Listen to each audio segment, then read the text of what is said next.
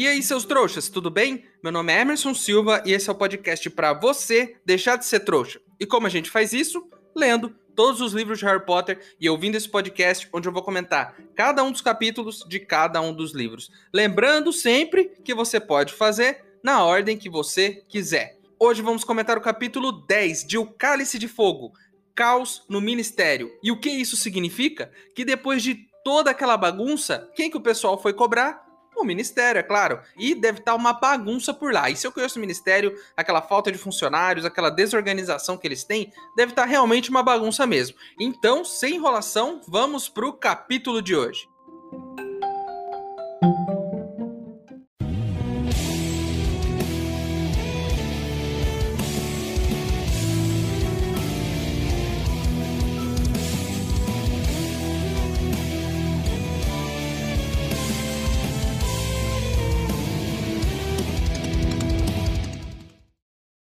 Pessoal, estão dizendo por aí que existe uma poção nova que pode fazer a gente deixar de ser trouxa. Assim, num piscar de olhos. Mas os ingredientes para essa poção são um pouco caros e eu preciso comprar eles lá no Beco Diagonal. Se você quiser ajudar, o link para apoiar está aqui na descrição do episódio. Lembrando que se você não puder ou não quiser, não tem problema. O mais importante é você continuar aqui com a gente, ouvindo o podcast para deixar de ser trouxa.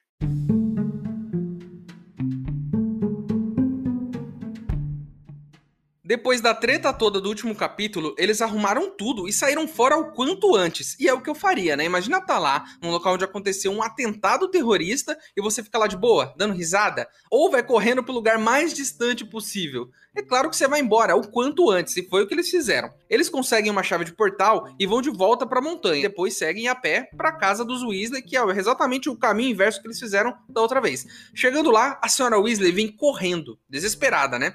E ela tava com um jornal nas mãos. E tudo tá lá no jornal, na primeira página. Então deve estar tá lá a caveirona lá na capa, aquela, aquela bagunça toda. E deve ter uma notícia daquelas, ó, bem sensacionalistas ali, falando que deu maior problemão lá no evento. E o que mais me espanta é que aquilo tudo chegou antes do marido dela, o que teria sido resolvido muito facilmente se eles tivessem WhatsApp. Mas não, teve que esperar o dia seguinte, ela descobriu tudo pelo jornal e aí ela achou que todo mundo tinha morrido até o marido aparecer ali na, no fim do horizonte, né? E ela perceber que tá todo mundo bem. E aí ela chegou correndo, toda tensa, que bom que vocês estão bem e tudo mais, abraçou o marido e depois foi correndo abraçar abraçar o Fred e o Jorge. Isso é importante, né? Ela tá com um remorso. Por quê? Porque ela gritou com eles antes deles irem pra Copa. Porque eles tinham tirado notas ruins nos nomes. E ela ficou pensando nisso. Nossa, a última coisa que eu falei pros meus filhos foi que eles tiraram notas ruins. E é por isso que eu digo: não deixe de dizer para alguém o quanto você ama ela. Porque pode ser que ela morra a qualquer momento. Ou melhor ainda, nunca deixe também de dizer o quanto você odeia alguém antes que ela morra. Imagina alguém que você odeia morrer sem saber disso. É importante você deixar bem claro o seu sentimento de ódio e saber que a pessoa se foi, né, desse mundo sabendo dele. É, é sempre importante você deixar o seu recado nesse último momento. O senhor Weasley foi ler a matéria, e a matéria que estava lá no jornal, que a senhora Weasley estava na mão, e foi escrita pelo uma de Rita Skeeter. E parece que é aquele tipo de jornalista que dar uma aumentada nas coisas para conseguir vender jornal, é claro. E é um personagem novo, vamos ficar de olho nela porque se fala muito nela nesse capítulo, várias vezes. Então tenho quase certeza de que ela vai aparecer muito nesse livro ainda, né? E como é a matéria da Rita? Ela é tipo aqueles vídeos do YouTube que você olha o título e tá assim, sei lá, fui pra lua, veja só no que deu. E aí você vai ver o vídeo, o cara tomando café da manhã na casa dele, não tem nada disso. E ele nem fala da lua. Né? Isso existe não só entre os trouxas no YouTube, por exemplo, mas entre os bruxos. E é essa tal de Rita Skeeter que aumenta as coisas. Mais uma coisa legal, nos últimos capítulos a gente viu a profissão de med bruxo, que é um médico bruxo. E agora a gente descobriu uma jornalista bruxa. É claro que a gente já sabia que existiam jornalistas, mas não tinha nenhuma famosa. Então a gente está descobrindo aqui profissões novas. E a gente achando até, até esse momento, eu achei que não tinha escapatória. Ou você trabalhava no ministério ou em Hogwarts. Mas não, tem um mercado de trabalho por aí. É claro que você também pode ser dono de uma loja lá, tipo, sei lá, em Hogsmeade ou no Beco Diagonal. Mas no geral, ou é ministério ou é Hogwarts. Ou você é muito rico, que nem o Lúcio Malfoy, aí você não precisa trabalhar. Que é a melhor profissão de todas, diga-se de passagem. Não precisar trabalhar é a melhor profissão. E eu gostaria muito de exercer essa profissão. Aí a Rita diz lá no artigo dela que há boatos de que vários corpos foram encontrados na floresta. O Sr. Weasley fica pistola da vida porque não tinham corpos. E ele fala o seguinte: Agora que ela falou que vão rolar esses boatos, porque antes ninguém estava falando disso. Mas, senhor Weasley, a melhor coisa que um jornalista pode fazer é inventar um monte de coisa. Assim, depois que ele inventa, as pessoas vão lá e verificam os fatos para ver se essas coisas aconteceram ou não. Então, ela inventar que tem corpo ali, que acharam corpos por ali, faz o quê? Faz com que o ministério vá até lá e investigue para ver se tem corpos. Se essa mentira que ela inventou não fosse contada, isso jamais teria sido investigado. Então, é assim que o jornalista muda o mundo, meus amigos. E se a sua faculdade de jornalismo não te ensina isso, tá errado. Enfim, o papo terminou, né? E aí o Rony, o Harry Hermione falou, ó, oh, quer saber? Não queremos ficar ouvindo esse papo aí de Rita Skeeter, foram lá pro quarto deles, lá pro quarto do Rony. Aí o Harry, é, depois de tudo isso que aconteceu, resolve falar da cicatriz dele, que tinha doído, lembram disso? Teve aquele sonho lá com o Valdomiro, com o Rabicho, a cicatriz doeu, mas ele não contou para ninguém. Enfim, eles estão lá debatendo sobre o Voldemort e aí o Harry puxa a previsão da professora Trelawney. E lembrando que o próprio Dumbledore disse que foi a segunda profecia correta que ela fez na vida. A primeira a gente não sabe qual que é, mas essa aí é a segunda. E como a gente sabe que é real, eu já falei sobre isso. É real por quê? Porque ela falou com uma voz maligna. E sempre que alguém faz uma profecia com a voz maligna, pode ter certeza, é verdade. Enfim, depois de tudo isso, dessa bagunça, do ataque, deles voltarem para casa, estamos todos bem, né? O ministério está uma bagunça e se passa uma semana com eles lá, o Harry, Hermione, lá na casa dos Weasley, né? E os outros irmãos também. E agora estamos um dia antes da volta para Hogwarts. E que saudade de Hogwarts, né? O lugar mais perigoso e mais maravilhoso do mundo bruxo. E eu estou morrendo de saudades de ir para Hogwarts, porque até agora foi casa dos tios, foi Copa Mundial, foi acampamento, foi ataque terrorista, mas nada de Hogwarts. Temos aqui nesse ponto do capítulo também, mais um daqueles momentos que eu gosto muito, que eu acho muito interessantes, porque é um momento comum da vida bruxa, sem nada demais acontecendo, e tá chovendo do lado de fora, né? A Hermione tá lá sentada lendo um dos livros da quarta série, que é, ela sempre lê os livros antes do, do ano, que nerd, né? Lê tudo antes de começar o ano. O Harry tá lá no canto, pulindo a vassoura dele, e os gêmeos estão num cantinho cochichando. Eu já disse aqui e repito, eu adoro essas cenas assim, tranquilas, com os personagens fazendo coisas comuns do dia a dia, todo aquele drama, aquele mistério, vivendo uma vida bruxa. E isso que é legal, a gente entrar um pouquinho nesse mundo. É quase como se a gente estivesse lá, ouvindo o barulho da chuva, sentindo o cheirinho de alguma coisa gostosa que a senhora Weasley está preparando, sabe? Sentado ali perto da lareira, conversando com o Rony. Pô, que. Nossa, eu queria. Como eu queria estar nesse momento presente ali. Mas não estou, infelizmente. Nisso, a senhora Weasley vai falar com os gêmeos, que estão lá no canto, lá cochichando. E já dá aquela agada neles, né? Chega lá e fala: Ó, oh, espero que vocês não estejam mexendo com esse negócio de genialidades Weasley aí. Aí o Fred vira e usa a melhor desculpa de todas. Ele fala: Mãe, se a gente morrer amanhã no trem indo para Hogwarts, você não ia se sentir bem, sabendo que essa foi a última coisa que você falou pra gente. Ele tem um ótimo ponto. Se a gente fica com medo de brigar com as pessoas por conta delas morrerem a qualquer momento, porque qualquer pessoa pode morrer a qualquer momento, né? A gente vai então se preocupar com tudo que a gente fala, não é? A gente não pode falar nada de ruim demais sobre a pessoa, não pode brigar. Você tem que se controlar o tempo todo, porque ela pode cair dura ali, dali 5 segundos. Então, que lição podemos tirar disso, meus amigos? Nenhuma. Você tem que escolher com o que você se importa mais. Se é com falar com a pessoa e ficar bem com ela antes dela morrer, né? Porque ela pode morrer a qualquer minuto, ou se você quer falar o que você sente para que a pessoa saiba disso, porque afinal de contas, pode ser que ela não morra no minuto seguinte e continue ali mais 10 anos atazanando a sua vida, porque você não disse o que você estava pensando com medo de que ela morresse dali a 10 minutos. Você então, nesse caso, tem que definir a sua prioridade, ficar bem com a pessoa, porque ela pode morrer, ou falar o que você sente. Então, fique com esse pensamento.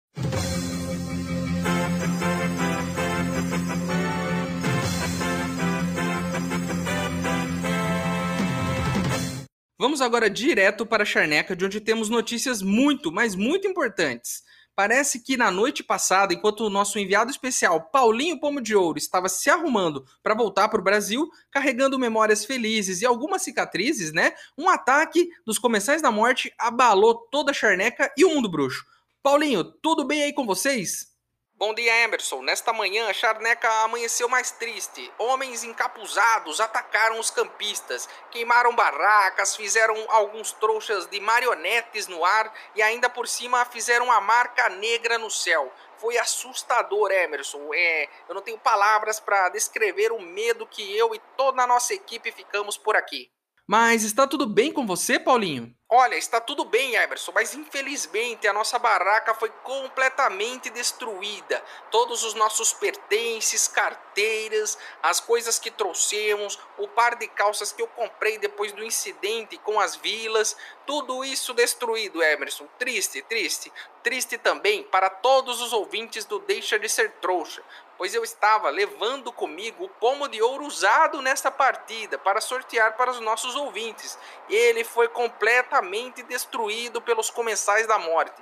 Uma notícia muito triste para os nossos ouvintes que vão ficar sem este belo souvenir capturado pelo Vitor Krum, o maior jogador dos nossos tempos. Não tem problema, Paulinho. Nossos ouvintes não estão preocupados com isso. Eles querem o seu bem, não é mesmo, pessoal? Para que vocês aí iriam querer um pomo de ouro, não é mesmo? Original, que voa magicamente pela sua casa e que foi usado em uma final da Copa do Mundo de quadribol. É claro que vocês não querem isso. A destruição desse pomo de ouro que seria sorteado para os nossos ouvintes é um preço muito pequeno a pagar pela saúde do nosso repórter, não é mesmo, pessoal?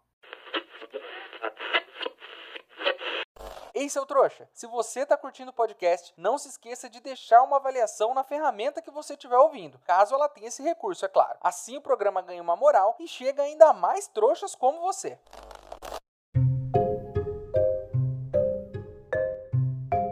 Eles estão lá sentados, aquela cena maravilhosa que eu já disse aqui no, no, último bloco, e tem um relógio na casa dos Weasley. Eu não sei se vocês se lembram disso, mas falamos dele na Câmara Secreta. Tem um relógio que, ao invés de mostrar as horas, ele mostra onde as pessoas estão. E aí o ponteiro do Sr. Weasley sai de trabalho, passa por viagem e depois chega em casa, certo? É muito legal isso, muito legal, porque você sabe onde a pessoa tá. Mas pensa aqui comigo. Se um dia o Sr. Weasley resolver passar num barzinho tomar um negocinho de ir para casa, ou fazer sabe-se lá o que, não tem como ele fugir da esposa. O relógio vai entregar ele. Então, não existe isso no mundo bruxo. Se você mente para sua mulher, ela tem um relógio desse na parede que vai saber exatamente onde você está. O mesmo vale para ela também. Todos sabem onde todos estão, então ninguém tem esse tipo de tranquilidade de contar uma mentira para o familiar como você aí adolescente já deve ter contado para os seus pais: "Ah, eu vou na casa do Paulinho passar a noite lá". E não vai, você vai para uma festa. Não é? Já aconteceu, eu tenho certeza. Então você não consegue mentir para as pessoas da sua família. Isso é um problema. Por mais que pareça que não é, é um problema. Porque se ele fizer alguma coisa de errado, a hora que chegar em casa, vai ter uma bela de uma discussão. E é isso que vai acontecer. Não, não vai, porque ele foi direto para casa. Aí o Sr. Weasley chega, né, tudo destruído do trabalho, assim como eu. E aí ele fala para a Sra. Weasley que a Rita Skeeter, né, a jornalista investigativa Rita Skeeter, andou fuçando no ministério e descobriu que a Berta Jorkins sumiu. E que com certeza isso vai parar na manchete no dia seguinte. Olha só, meus amigos, já demorou para isso ir pro jornal, não demorou? Vocês não concordam comigo? A mulher desapareceu tem meses e não apareceu no jornal ainda. Nós aqui desse podcast temos informações privilegiadas e sabemos que ela foi sequestrada, torturada, interrogada e morta por Voldemort e seu fiel escudeiro Rabicho. E nada, saiu em lugar nenhum. Os caras nem foram investigar onde ela estava. O chefe dela falou: não, é normal, ela some mesmo. Olha isso. E agora, a Rita Skeeter vai lá, investiga isso, descobre essa notícia e vai divulgar e vai fazer com que eles investiguem o paradeiro dela. É exatamente a denúncia que eu fiz lá no começo do episódio, de que se a jornalista não vai lá e conta o que tá acontecendo, mesmo que seja mentira, os caras não investigam, deixa a mulher desaparecida, ó, dane-se. Agora, onde estava a senhora Rita Skeeter no primeiro ano? para dizer que tinha um cachorro de três cabeças lá na escola. Que eles estavam guardando uma pedra que o, o, o maior assassino do mundo tava indo atrás daquela pedra. Que ele tava dentro da escola, com um monte de criança de 11 anos. Cadê ela? E no segundo ano? Tinha um monte de aluno sendo petrificado. E lembrem-se aqui: senhor Dumbledore omitiu de todos do ministério da imprensa que tinham alunos petrificados. Ele omitiu isso. Curou os alunos? Curou, mas ninguém ficou sabendo. Eu lembro claramente deles não divulgarem isso. E cadê a Rita Skeeter no terceiro ano para poder colocar a boca no trombone e falar que tem dementadores ao redor da escola atacando alunos? Atacando alunos. Onde estava a senhora? Eu exijo explicações da senhora. Porque aí, para ficar caçando boato, para inventar as coisas aí que aconteceu, que tinha corpo lá, aí você é boa. Agora, pra ir lá na escola e dar uma investigada, você não vai, né? Porque, ó, tem muita coisa que sairia naquela escola, hein? Muita matéria boa, ia vender muito jornal, mas a senhora não tá nem aí, né? Enfim, dada a minha denúncia aqui, no meio disso tudo, tem mais um acontecimento curioso na casa dos Weasley. Primeiro, né, a senhora Weasley comprou as coisas do Harry e as do Rony. Pegou o dinheiro do Harry no banco e foi lá comprar as coisas. Primeira coisa aqui, o mundo bruxo não tem autenticação, né? Digital, assinatura, senha, não tem nada. Qualquer um vai lá e saca o dinheiro do Harry assim, né? Provavelmente é, provavelmente não. Deve existir alguma proteção mágica, né? Que a pessoa que vai pegar o seu dinheiro para fazer alguma coisa que não está de acordo com o que você quer, talvez não deixe, né? Talvez o dinheiro fuja dessa pessoa, não sei, é magia. Você pode explicar tudo com magia. Ou talvez o Harry só deu a chave para a senhora Weasley e quem tiver a chave entra. Ou o cartão, não sei, né? Deve ser alguma coisa assim. Porque é muito estranho isso. Ela foi lá e sacou o dinheiro dele. Se a minha mãe for no banco tentar sacar meu dinheiro, ela não consegue. Primeiro, porque não tem dinheiro. Segundo, porque, né? Ela precisa do meu cartão e da minha. É, então a chave funciona como cartão e senha. Então tá certo. Se ela tinha chave, ela tinha acesso. Dane-se. Segunda coisa estranha aqui, quando o Rony tá arrumando as coisas dele lá na mala, os livros e tudo mais, tem vestes marrons. Eu não entendi direito como são essas vestes, mas parece que é tipo um sobretudo gigante, sabe? Um, um vestidão. Parece que é um vestidão. E são vestes para ocasiões formais, né? E tem babados. Babados na gola, sabe? Que são babados. Se você não sabe, procure aí no Google. E não são babados de fofocas, são babados de roupa mesmo. Então tem na gola e nos punhos, parecendo aquelas roupas do século XVI, né? Cheio de frufruzinho. E o Rony pergunta pra mãe se aquilo não é da Gina. Pra ele perguntar se não é da Gina, então já estou imaginando aqui que é tipo um vestidão mesmo, né? Aquelas vestes da escola, que são grandonas, vão até o pé, só que a dele é marrom cheia de babadinho, né? E a mãe fala: Não, não, tava na lista de materiais que vocês têm que levar esse ano trajes a rigor. Isso tá na lista de materiais, né? Para ocasiões formais. Então, já sabemos que teremos uma ocasião formal esse ano. E aí o Harry vai lá e pega a dele e abre, e a dele é mais bonita. A dele é aquele sobretudo preto, né? Aquele sobretudo parecendo do Matrix, bonitão, assim, golinha legal, sabe? Formal mesmo, sem babado. E não é preto, é verde escuro, né? Para combinar com os olhos dele. Eu usei terno umas três vezes na vida, porque eu odeio usar terno. Principalmente no Brasil, que faz aí 40 graus o ano inteiro, pelo menos aqui onde eu tô, é muito quente. Então não dá, não dá pra ficar usando essas coisas. A gente não pode ser escravo da moda europeia. Aqui, aqui é outro país, gente, não dá. Eu queria poder ir pra uma reunião de bermuda, é muito quente aqui. Aí eu usei terno quando? Eu usei na minha formatura da escola, usei em um casamento em que eu fui convidado para ser padrinho, e eu usei uma vez em um cruzeiro que eu fiz no final do meu ensino médio. E é uma história longa, muito longa, mas eu vou explicar aqui porque eu acho que vale a pena. Eu e uns amigos, eu e mais cinco amigos, no final do ensino médio, a gente decidiu fazer um cruzeiro de cinco dias em alto mar. Para fazer aquela bagunça, se despedir, fazer uma festa depois que, né, terminou a escola porque é uma grande conquista você não precisar ir mais para a escola, né? E aí a gente fez essa esse cruzeiro aí. Eu que nunca tive grana sobrando e nem meus amigos, a gente fez tipo, comprou a passagem em janeiro e aí você vai viajar em dezembro. Aí você tem 12 meses para pagar, você paga, sei lá, 100 reais por mês, no final do ano tá pago. Então não é caro. Não vem achando que eu sou rico aqui não, que eu tive que trabalhar muito. Trabalho desde os 17 anos. E é legal fazer um cruzeiro. Primeiro por quê? Porque quando você está em águas internacionais, eles abrem um cassino no navio. Sim, eles chegam numa parte do mar que não é território brasileiro, abrem um cassino. Porque no Brasil não pode, mas no alto mar, sem leis, pode. E esse fato diz muito sobre o brasileiro. Porque a primeira coisa que ele faz quando ele chega a um lugar que não tem lei é quebrar a lei. É isso que ele faz. Abre o cassino, aí tinha jogo, tinha um monte de coisa. Você tinha que pagar em dólar, inclusive. E eu tinha só 50 dólares, porque eu sabia que se tivesse coisa em dólar eu ia ter que pagar. Então eu troquei lá o dinheiro e peguei 50 dólares. Segunda coisa legal, a vista é linda durante o dia. Você olha o mar azul para todos os lados. É bonito. Mas à noite é assustador, porque você olha para os lados e não tem nada. É tudo escuro. É, você não vê a divisão entre o mar e o céu, sabe? Quando você olha assim à noite, você sabe que aqui é chão e ali não é chão. Não, parece que é céu em volta de você inteiro. É tudo céu escuro. Você não enxerga nada. É muito assustador. Terceira coisa legal. Esse cruzeiro que eu fiz, a comida estava inclusa. Então, a gente pagou a passagem, todas as refeições garantidas. Então, nunca comi tão bem na minha vida. Mas vamos ao negócio do terno. Eu usei esse terno por quê? Porque eles criaram uma noite no navio, eu acho que todo navio tem isso, que é a tal da noite do capitão.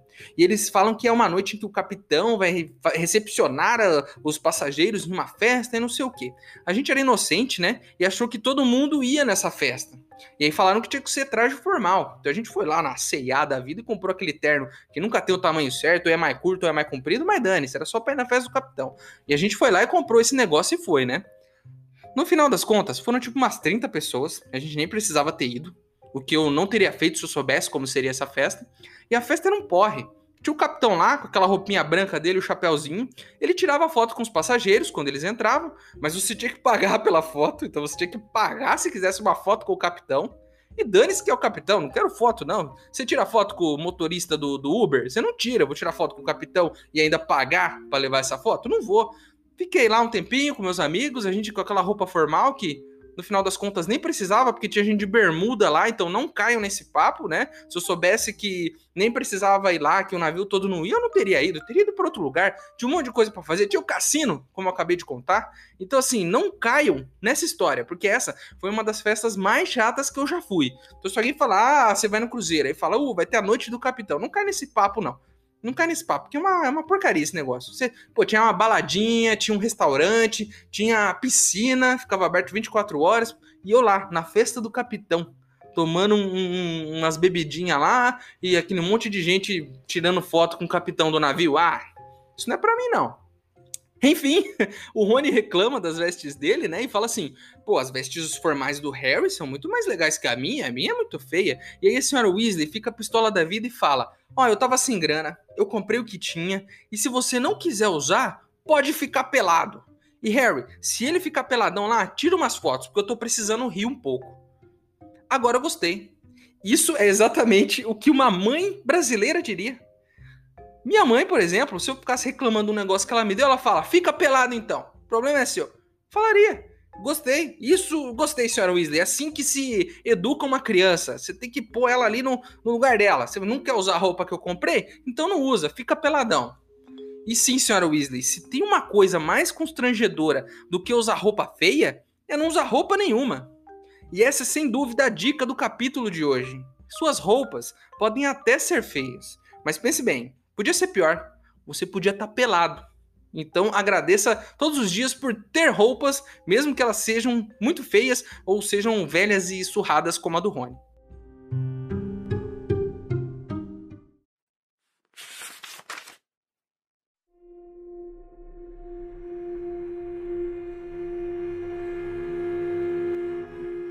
Foi só um sonho, disse Rony tranquilizando o amigo. Só um pesadelo.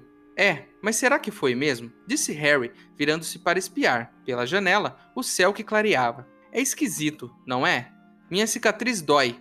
E três dias depois, os comensais da morte se manifestam e o sinal de Voldemort volta a aparecer no céu.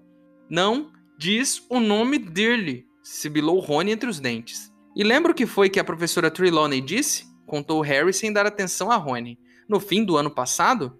Ah, Harry, você não vai prestar atenção ao que aquela velha charlatã diz, vai? Você não estava lá, respondeu Harry. Dessa vez foi diferente. Eu contei a você. Ela entrou em transe, de verdade, e disse que o Lorde das Trevas se reerguiria, maior e mais terrível do que nunca, e que teria sucesso, porque seu servo ia voltar para ele. E naquela noite, Rabicho fugiu.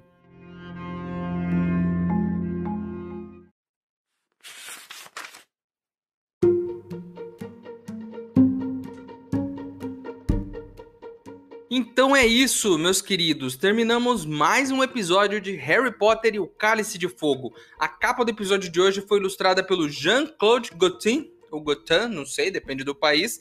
E se você tiver algo para acrescentar, alguma sugestão, alguma coisa que eu esqueci de falar, o nosso e-mail é e-maildostrouxas@gmail.com. Ele tá aqui na descrição do episódio. Manda o seu e-mail para mim, que se eu gostar, eu vou ler ele aqui.